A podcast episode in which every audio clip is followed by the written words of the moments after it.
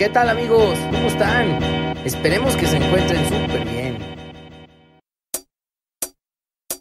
Bienvenidos a un nuevo episodio de Espiritualidad y Sobriedad Show, el primer podcast que busca ayudarte a conseguir una vida útil y feliz, mostrándote que cualquier adicción o obsesión que tengas puede ser superada.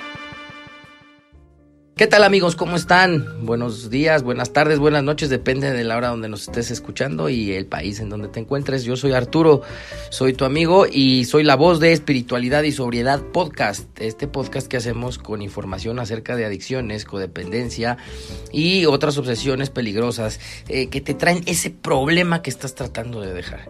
Hoy te doy la bienvenida a un súper, súper, súper programa porque eh, yo se los había dicho desde que empezamos, vamos a tener opiniones médicas de psicólogos, de psiquiatras y este es nuestro primer programa que logramos la opinión y la entrevista de un especialista en adicciones. Les voy a presentar enseguida a nuestro invitado, esperando que les guste y que esta información les sirva para acabar con ese infierno o disipar esas dudas que tienen. Bienvenidos a este programa, por favor no se me despeguen, va a estar bien bueno. Ánimo, ánimo. Y bien amigos, pues una vez que les di la bienvenida a este programa, les voy a, a, tengo el gusto y el honor de presentarles hoy a nuestro invitado en el programa, el doctor Gerardo González Torres. Él es especialista en adicciones y tiene una maestría también en adicciones. Ahorita nos va a explicar eh, a qué se dedica y cuál es eh, su ocupación eh, dentro de esta profesión médica, cuál es la rama que en la que él se desempeña. Estoy de entrada bien agradecido, doctor, de que me hayas concedido esta entrevista porque para mí es importantísimo que la gente esté informada respecto a los aspectos médicos de esta terrible enfermedad a la que combatimos día con día aquí en Espiritualidad y Sobriedad Podcast.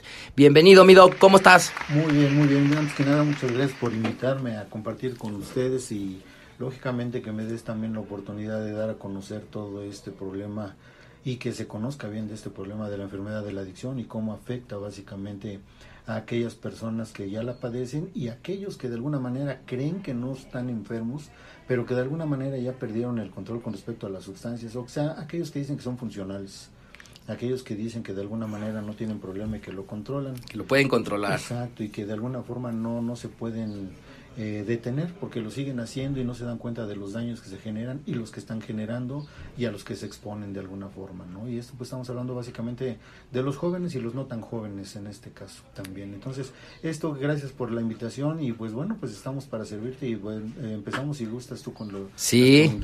Gracias, mi doc. Este, gracias a ti. Oye, eh ¿Tú qué, qué, estudios tienes dentro de la medicina y hacia dónde se dirigió tu práctica profesional? Bueno, yo soy, primero soy médico cirujano, egresado de la UNAM.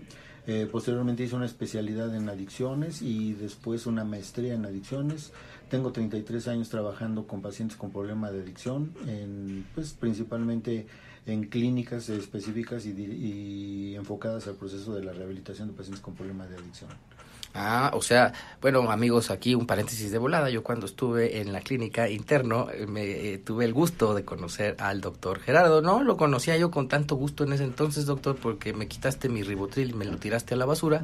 Pero eh, después te adquirí un gran respeto por las pláticas que dabas, porque nos informabas a las personas que estábamos internas de las características médicas de la enfermedad de la adicción y de eso es de lo que me gustaría que nos hablaras el día de hoy. ¿Cómo ves, mi doc? Pues muy bien, mira, qué, qué bueno que la preocupación que tienen y de, ahora sí que de extender toda esta información. Quiero hablarte básicamente del por qué esto es una enfermedad, cómo se desarrolla la enfermedad, quiénes están expuestos al problema de la enfermedad y cómo de alguna manera, manera la enfermedad se manifiesta. Y bueno, pues al hablar de enfermedad hay una situación muy importante con respecto a las adicciones. Muchas de las veces no se cree que es una enfermedad. El principal problema de la, de la adicción es ese, de que la gente no cree que están enfermos y le ponen varios nombres o varias eh, connotaciones como puede ser que es un vicio, que es un mal hábito, que es una situación de fuerza de voluntad, eh, todo eso, pues definitivamente sí, sí, si lo queremos ver, efectivamente tiene mucho sustento y mucho peso. Mas, sin embargo, realmente dicen por ahí que las enfermedades no se eligen. Y se dice por ahí que las adicciones sí se eligen. Entonces, aquí es donde entramos en esa verdadera controversia. Y entonces decimos que toda elección es una conducta. y una conducta es una elección. Entonces, por ende, podríamos decir que efectivamente la adicción pues es un proceso de elección, solo que aquí el verdadero problema donde ya le quitamos esta situación es donde hablamos de que para el paciente alcohólico, el paciente adicto pueda dejar de consumir, tenemos que ayudarle a elegir. Esa es la verdadera problemática de esto. Entonces, donde el paciente pierde esa capacidad de elección, ese es el punto, y es donde esto se convierte en una adicción. Entonces pierde su capacidad de elección porque hay algo que se manifiesta a nivel del sistema nervioso donde hay una situación de mucho placer con respecto a la droga, en este caso droga, pongo inclusive el alcohol. Pero para esto pues se requiere que se, se conjunten varios elementos. Estamos hablando desde elementos genéticos, sociales, culturales, familiares y neuroadaptativos. Neuroadaptativos me, me refiero básicamente a los procesos que hay del cerebro, de cómo se empieza a acostumbrar al uso de una sustancia. Pero bueno, antes de eso estamos hablando de los genéticos que también estudios eh, que se han hecho por múltiples investigadores donde se habla del aspecto genético que la gente ya trae una carga en ese sentido. Y estamos hablando que es muy parecido a lo que viene siendo la diabetes, a lo que viene siendo la hipertensión, a muchos de estos eventos. Y entonces esto nada más es situación de tiempo y que entres en contacto con la sustancia. Este es el punto de lo que se requiere y entonces el elemento genético, pues bueno, ahí está presente, pero también se habla de que no tiene fuerza, que este elemento genético no tiene la fuerza eh, necesaria para poder decir, ya vengo dentro de ti, vas a ser alcohólico, vas a ser adicto, no tiene esta fuerza básicamente el proceso genético.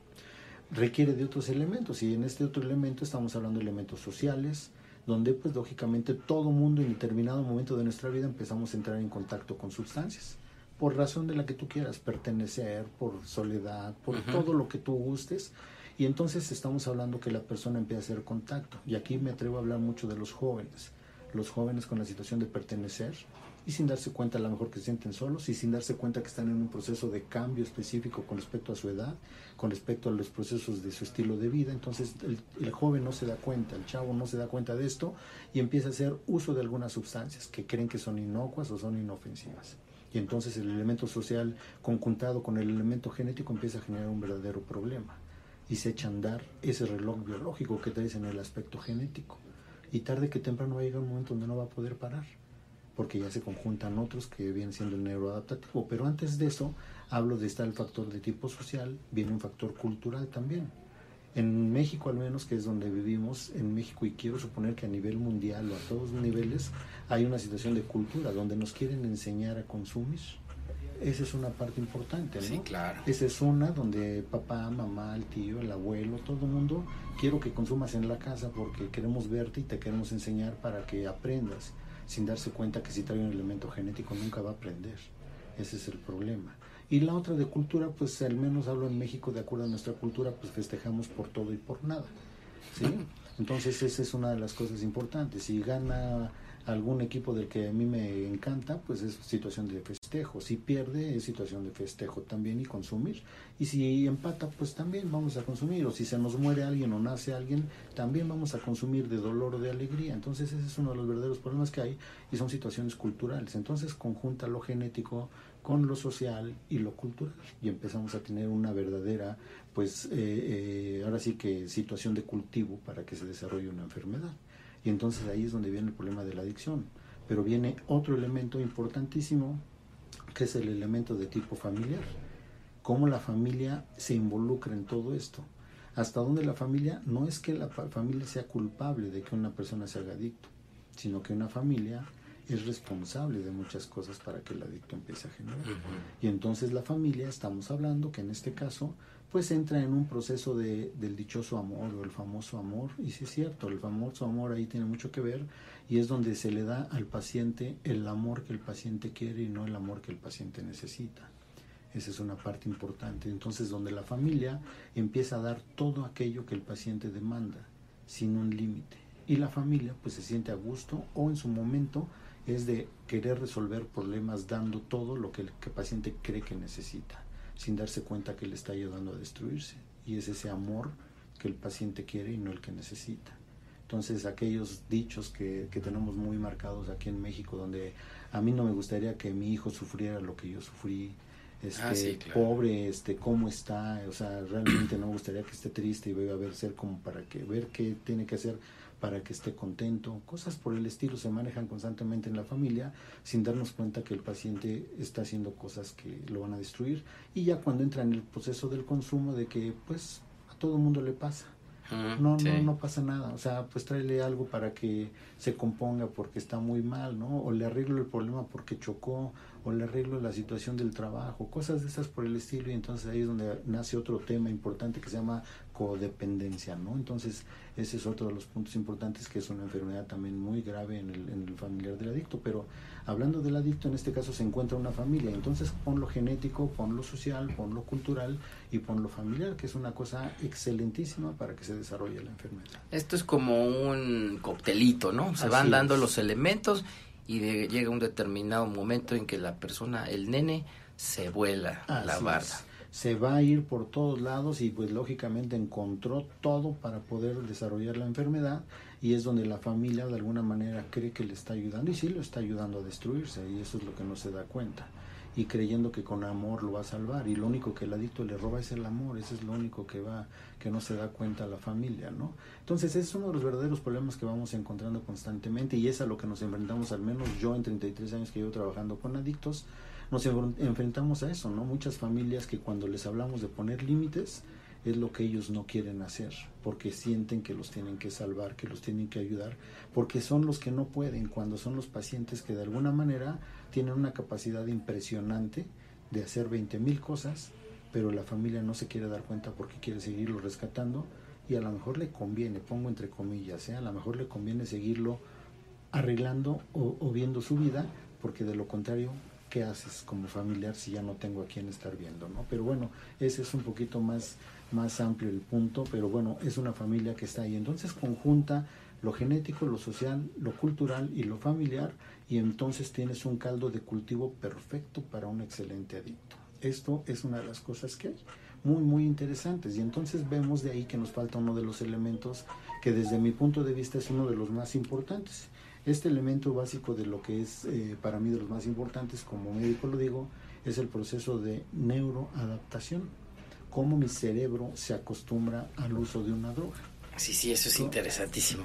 Es, es, muy, es muy este, importante y es excelente y es creo que uno de los puntos que muy pocas veces vemos, ¿no? O que de veras se trabajen directamente. Esa es una de las partes importantes porque yo hablo de una situación de placer hablo del placer que generan las drogas. Todas las drogas van a generar un placer, por eso es que se engancha el adicto a la droga, porque genera placer, es un placer enorme, es un placer muy, muy este, extremo en el cual el paciente pues cambia todo por ese placer.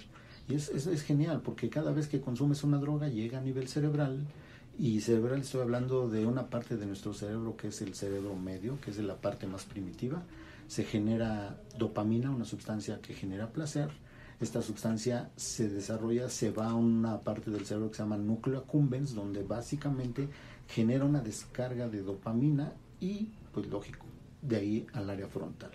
Y entonces esto va generando un proceso placentero impresionante y en el momento que el placer se generó, tenemos varias sustancias en el cerebro los que me escuchen, que, que, conozcan un poco de esto del cerebro, van a entenderlo perfecto. Y los que no, también me van a entender porque hay otra parte del cerebro que se llama frontal que trabaja con una sustancia que se llama glutamato. Y este glutamato baja y hace una marca que nunca se va a olvidar.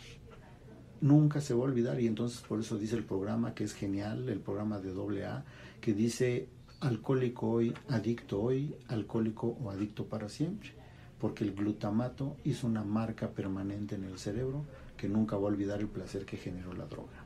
Eso es genial, digo genial en el aspecto fisiológico, pero es bastante devastador para el que padece la enfermedad.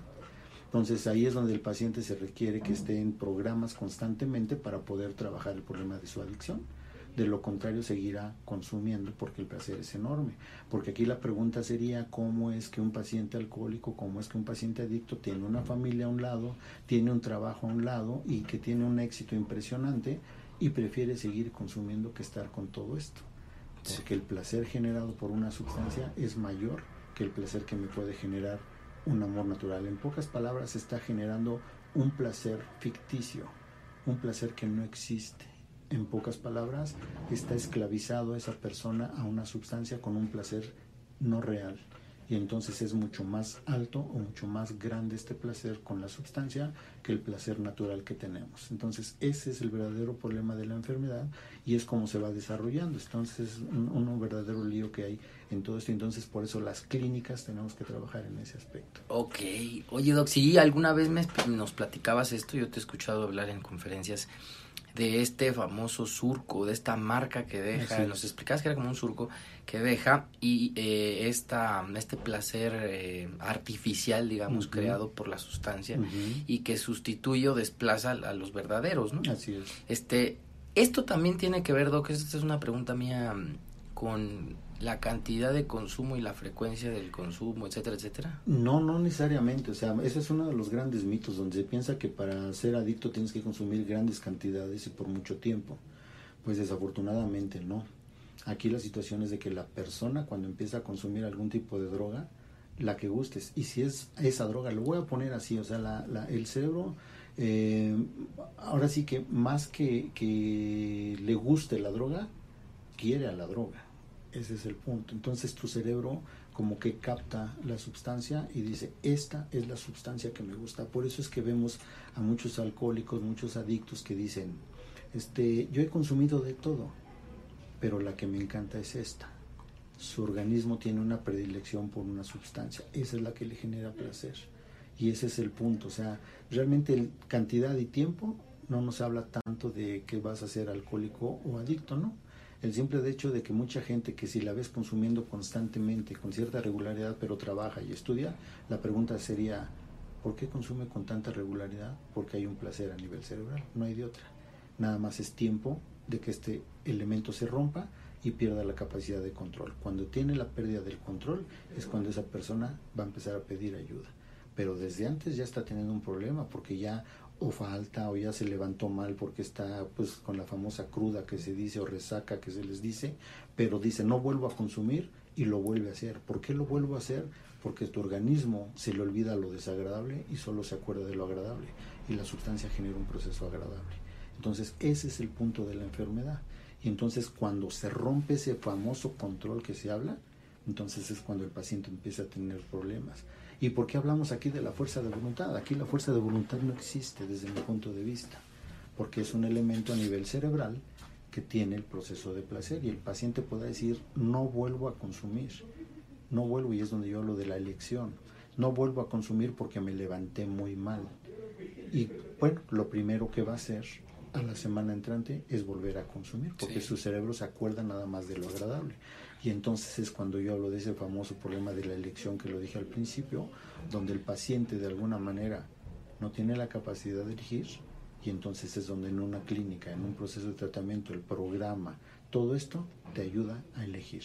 En pocas palabras te dice dejar de hacer las cosas como tú quieres y empezarlas a hacer de forma diferente. Entonces tenemos que ayudar a elegir al paciente. Esa es la parte importante es, es muy interesante esta parte, ¿no? ¿Por qué? Porque hay una situación de placer inmensa. Esa es la verdadera situación. Me suena, desde tu óptica médica, me suena a lo que nosotros trabajamos con los alcohólicos en los grupos de estudio y con apadrinándolos a cómo les explicamos la obsesión. Así es. Y la locura que precede a la primera copa, ¿no? Porque yo pude haber estado muy mal, amanecer en el MP detenido, lleno de sangre, no me acuerdo ni siquiera qué pasó, la sangre no es mía, me empiezo a preocupar, o el carro chocado, etcétera. Y a los tres, cuatro días eh, me empiezo a minimizar y decir, no estuvo tan mal, ¿no? Y no me caería mal una cervecita. Entonces tú me lo estás reflejando desde el punto de vista médico. Claro. Aquí el, el hecho de que tu cerebro te va a decir, y el cerebro, dicen por ahí los neurólogos, si existe un neurólogo que me está escuchando, me va a entender y va a decir que sí es cierto, pero dicen que no somos más que puro cerebro, esa es la verdad. Entonces el cerebro es el que controla básicamente todas las funciones a nivel orgánico. Y entonces aquí estamos hablando que esta situación de placer es mucho más grande, en este caso, con la sustancia, a una sustancia, a un proceso de placer natural. El comer, el sexo, el, este, el tener que reproducirme, todo eso es importante y es un proceso de placer enorme. Pero el proceso del consumo lo rebasa y entonces es mucho mayor. Por eso es de que ¿Por qué, ¿Por qué haces esto si tienes una, una excelente esposa, muy guapa, un trabajo excelente, unos hijos que te quieren? ¿Por qué no te pones a o no te das cuenta de este gran daño y lo que puedes perder?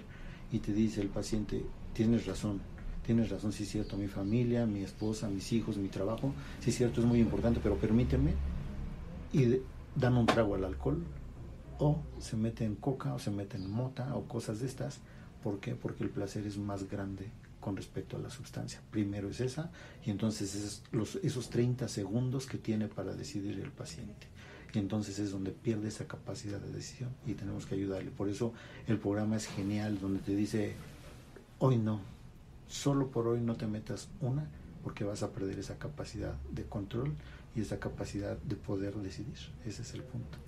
Híjole, nos estás dejando súper clara la información y esperando que le sirva a todas las personas que nos escuchan. Y yo, hace ratito me surgió una pregunta que hablabas acerca de las clínicas o estos tratamientos de contención en donde el adicto está algunas semanas este interno y me gustaría que nos hablaras un poquito sobre cómo la función de los médicos ahí es me parece que ahí eh, coincide en el programa de 12 pasos con el tema médico, se toman de la mano para sacar adelante a un adicto. ¿Cómo lo trabajan en estos? Pues mira, primero, primero que nada lo que hay que hacer con el paciente es desintoxicarlo.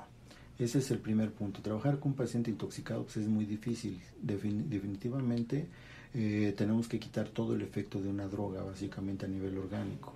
Posteriormente, hacer un proceso de contención de tipo médico-terapéutico para que el paciente se dé cuenta del por qué está en esta clínica o en estas clínicas y el por qué y el para qué y a dónde puede llegar.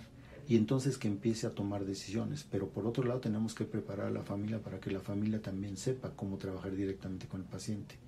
Y en ese sentido, el paciente empezarle a ser consciente lo inconsciente. Por eso el programa nos habla de una enfermedad de la inconsciencia y entonces tenemos que hacer consciente lo que el paciente tiene inconsciente y en ese sentido empezarlo a trabajar y para eso lógico hay terapeutas que se especializan en eso, médicos que nos especializamos en eso y entonces tratar de ayudarle al paciente haciéndole consciente lo que tiene inconsciente. En pocas palabras es como que su dolor lo empiece a tocar, ¿no? Realmente, pero ahora sin sustancia. ¿Y qué herramientas tiene para poder, ahora sí que no minimizar, pero sí poder mitigar el dolor que genera el no tener una sustancia ahora y empezar a responsabilizarme del problema. También me comentabas el otro día, este, te escuché decir lo que este, esta parte de el tratamiento integral, ¿no? Muchas veces yo, yo lo voy a hablar como experiencia propia, yo no comía varios días, este, pocos líquidos, ¿no? Cuando, cuando de repente este, agarré la cocaína, etcétera. Eh, en este tipo de instituciones de clínicas también se, se promueve este tratamiento integral en Claro, claro, ese es un hecho donde debemos llevar un tratamiento médico, terapéutico, familiar y a nivel físico. El paciente estamos hablando que primero que nada tenemos que habilitarlo para rehabilitarlo. Y la familia también tenemos que habilitarla con herramientas para que inicie un proceso de rehabilitación con ellos, no para que cuiden al paciente, para que se cuiden a sí mismos y lógicamente puedan tener una congruencia directamente con este paciente o vivir de forma adecuada con un paciente con una situación que piensa, siente y actúa de forma diferente. No quiero decir que esté mal eh, psicológica o que sea un paciente psiquiátrico, no. A veces pareciese que son psiquiátricos, pero desde mi punto de vista no son pacientes psiquiátricos. No, me imagino que vas a tener un montón de anécdotas por el estilo. Oye, Doc, bueno, quería preguntarte, ¿tú consideras desde... Tú estás en la trinchera contra la adicción, contra este tipo de enfermedad, todos los días luchando y, y tu opinión creo que va a ser un referente muy importante. ¿Consideras que ha estado en aumento? ¿Consideras que la edad de los pacientes ha disminuido? ¿Llegan más jóvenes? ¿Llegan...?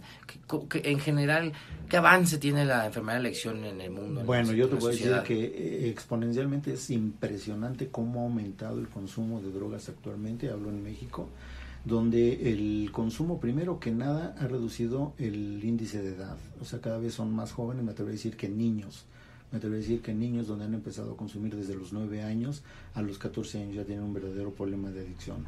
Y la otra, donde pues anteriormente se veía que el consumo era específico o más directamente involucrando a los hombres, a los varones, hoy por hoy me atrevo a decirte que el número de mujeres ha aumentado en forma exponencial también, donde podemos hablar hasta de 50 a 50, estoy casi seguro, no tengo estadísticas yo hechas reales, pero de acuerdo a las vivencias que tengo de forma diaria desde hace 33 años, podría decir que hoy el aumento en mujeres ha sido exponencial y cada vez más jóvenes, ¿no? En este caso. Y pues lógico, es una de las cosas que, que lógico va a hacer que sea más difícil el proceso de tratamiento porque a veces pues no existen programas de recuperación para jóvenes y menos para niños. Ese es el punto. Entonces nosotros aquí en la clínica, una de las cosas que hacemos es el hecho de que el paciente, por así decir, el paciente esté por en un tratamiento de apoyo, como viene siendo las terapias de seguimiento, programas de AA y hacemos grupos específicos para jóvenes. Esa es una parte importante. Y pues donde vienen jóvenes y pues eh, donde vienen los no tan jóvenes a otro grupo, donde las necesidades son diferentes para cada uno. Eso es lo que tratamos de hacer el día de hoy. En general se trata de un, de un tratamiento multidisciplinario que combina la medicina con el programa AA, con la alimentación, el ejercicio físico, pero sobre todo se le da seguimiento al paciente una vez que sale y se enfrenta a su vida cotidiana. Así es, todo esto que acabas de mencionar es la parte medular, pero creo que el primero o el primer punto es hacer conciencia con respecto a la enfermedad que este paciente tiene para que todos estos puntos de los que hablaste empiecen a tener, lógico, un proceso de recuperación y de estructuración a nivel eh, familiar, social, cultural y neuroadaptativo. Así de sencillo es. Aceptación de su enfermedad. Perfecto.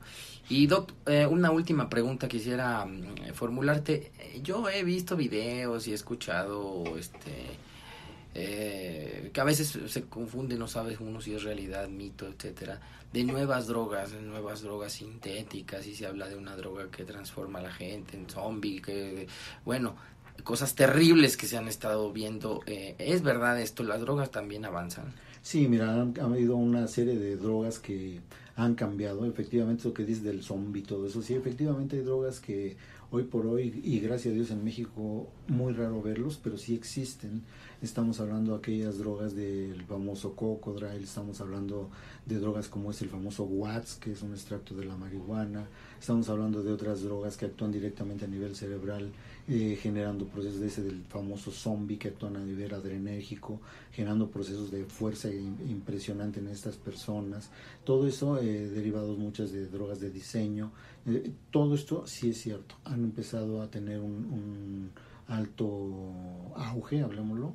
Gracias a Dios en México estamos viendo un poco con respecto a lo que viene siendo el y lo que viene siendo las drogas del de, fentanés, todo esto, que ya se empiezan a ver algunas de ellas, los derivados del fentanés, el famoso Watts, que es de la marihuana, también ya se empieza a ver con mucha frecuencia en México. Entonces, todo esto ya se empieza a ver, pero sí ha evolucionado mucho y sí me atrevo a decir, principalmente hablando ahorita en específico de marihuana y de los extractos de la misma, que generan daños a nivel orgánico muy severos. He visto procesos psicóticos severísimos en jóvenes menores de 25 años con problema de consumo de marihuana. Hombre, luego dicen que la marihuana es naturalita. Claro, dicen que dicen que es este natural y que no hace daño y que los ahora sí que nuestros ancestros las consumían con aspecto místico religioso, hoy todos son bien místicos y bien religiosos, todo ese tipo de cosas, ¿no? Entonces es una de las cosas que definitivamente nos está generando problemas. Pero sí, es un problema muy, muy grande hoy. Oye, Doc, y para despedirnos, em, hablamos, eh, y uno de los fines principales de elaborar estos programas es informar pues del lado de la prevención, ¿no? Si la familia eh, está viendo que el, el, muchachón está encerrado, está bajando de peso considerablemente, se quedó sin amigos, ya no sale, etcétera, muestra ciertas, eh, ciertos síntomas, o si el señor, ¿no? Pues ya sabes, empieza a, faltar, y lo tienen que ir a sacar constantemente el Ministerio Público, etcétera. Y nosotros lo que queremos con estos programas es pues informar para que se tomen medidas a tiempo.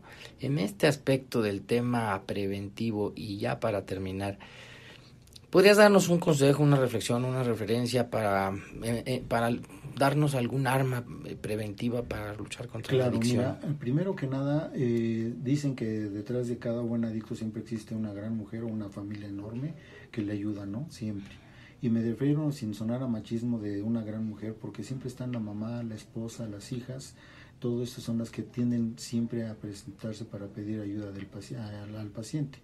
Esa es una. Pero lo que yo recomiendo en este caso, primero que nada, es informarnos de qué es la droga, cómo actúa la droga, los principales daños que genera una droga, cuáles son las principales drogas que hay directamente en nuestro medio, esa es otra, pero antes ya ya teniendo todos estos datos es realmente pedir básicamente información de a dónde poder acudir para poder ayudar yo a mi familiar sin ser yo el que lo tenga que tratar. ¿Qué tengo que hacer para poder ayudar yo a mi paciente en este caso?